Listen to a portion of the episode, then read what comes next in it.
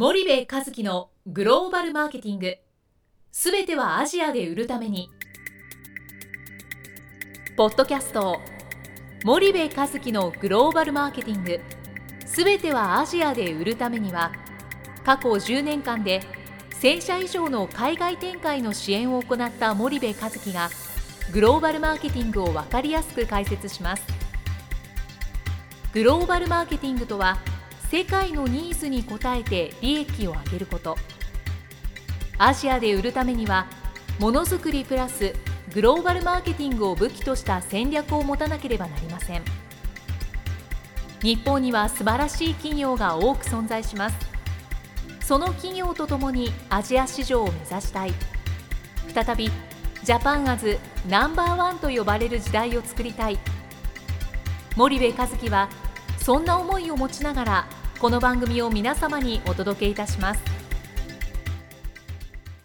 こんにちはナビゲーターの東太郎です。こんにちは森部和樹です。じゃあ森部さん今日はどこからお送りしているか皆さんに。はい、えー、ジャカルタインドネシアからお送りしております。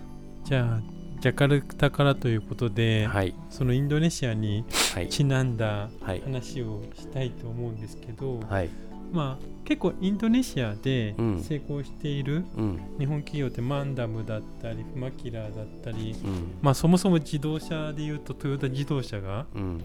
結構な割合を占めてると思うんですけど、はい。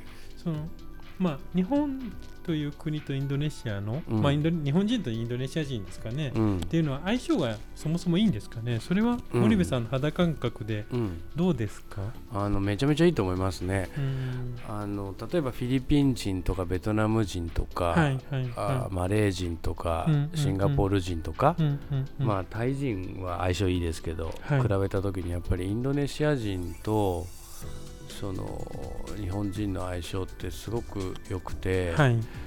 えっ、となんつったらいいんだろうな。これ商談してる時とかもそうなんですけどうん。なんかね打てば響くんですよねインドネシア人って。でで賢い。うんで僕ね頭いいと思うんですよインドネシア人ってね。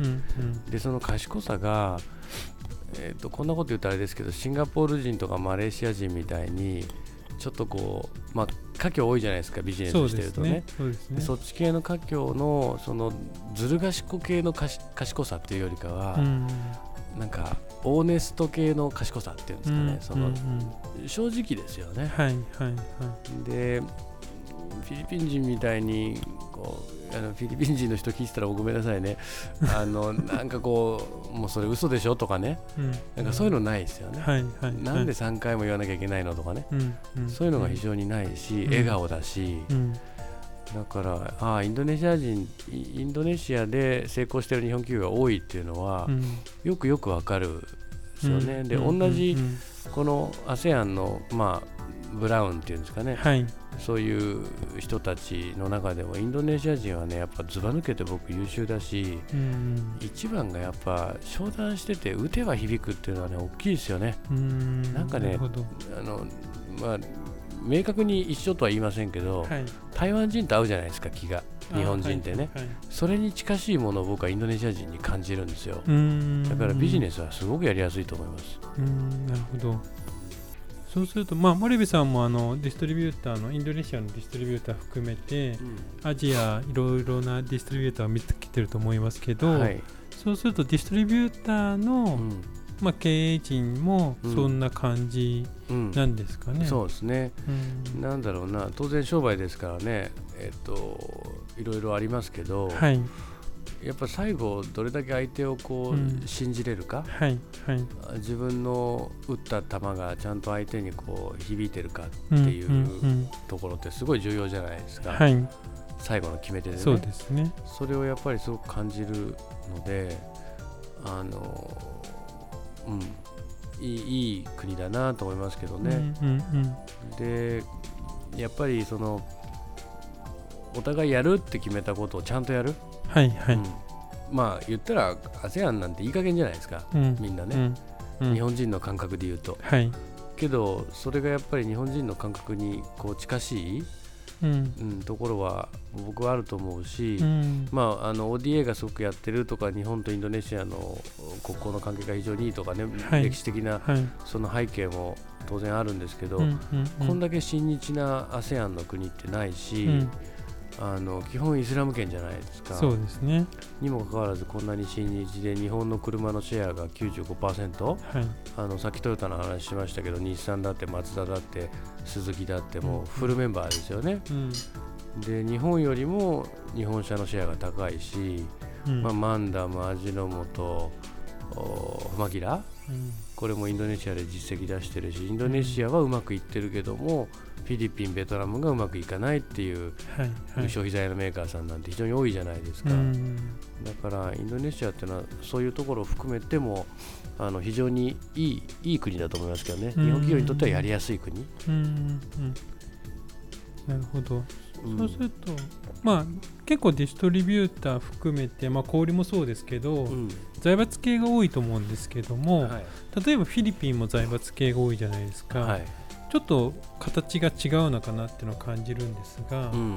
その辺は、まあそうですね。結構ディストリビューターのレイヤーになると,、はい。えー、とトップ10財閥というよりかは、まあ、中堅財閥うんうんうん。が多いですよね、はい。上はやっぱりメーカうんうん。ーでメーカー反社みたいな。はいはい。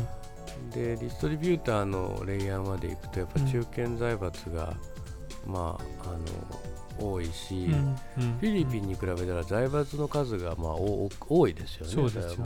あの、うんうん。当然ですけどもね。だから、あの、うん、そんな、あれだと思いますけどね。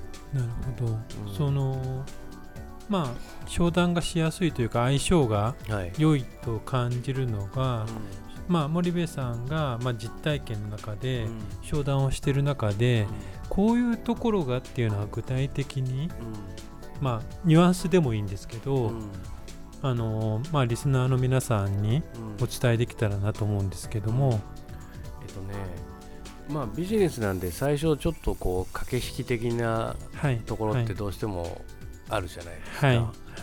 でじゃあそこからどれだけ腹割ってお互いうんいい関係築けるかっていうのがすごく重要だと思うんですね。うんうんうんでそのじゃあ腹を割るっていうステージになった時に、えっと、さっきから言ってる響くとかう打った球がこうちゃんと届くみたいなのって、うんうんうん。この腹を割って話せるかどうかだと思うんですよはいね。はい。だからあのその商談の一番根幹な重要なところのステージに来た時にこっちが腹をしっかり割れば向こうもちゃんと腹を割るっていうね、でその腹をお互いが割るから初めてそこで通じ合うわけじゃないですか,、はい。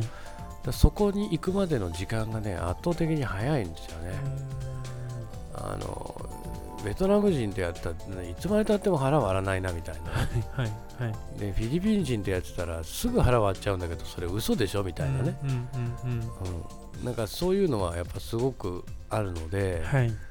インドネシアはねいい国ですよ。うーん。あのご飯そんな美味しくないけどね、そうですね。うん。なるほどなるほど。いい国だと思いますね。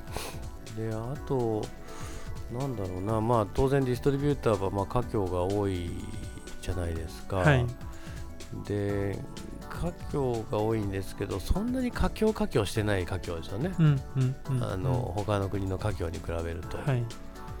であのベトナム人の英語何言ってるか分かんないけど、うん。インドネシア人の英語はよく分かるっていう。ね、はい。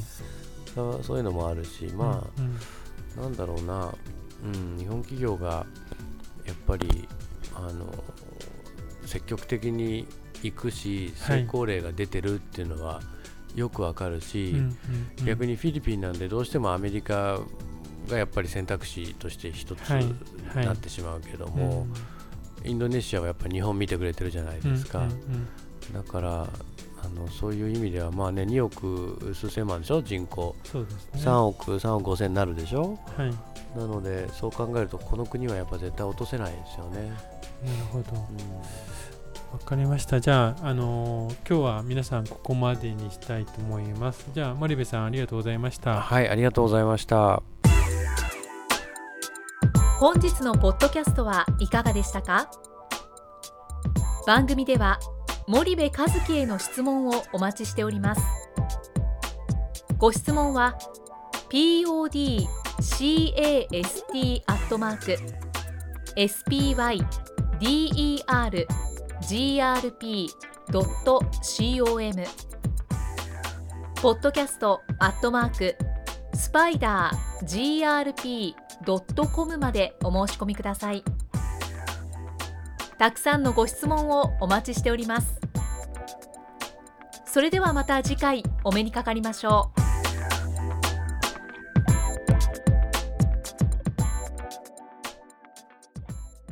森部和樹のグローバルマーケティング。この番組はスパイダーグループの提供によりお送りしました。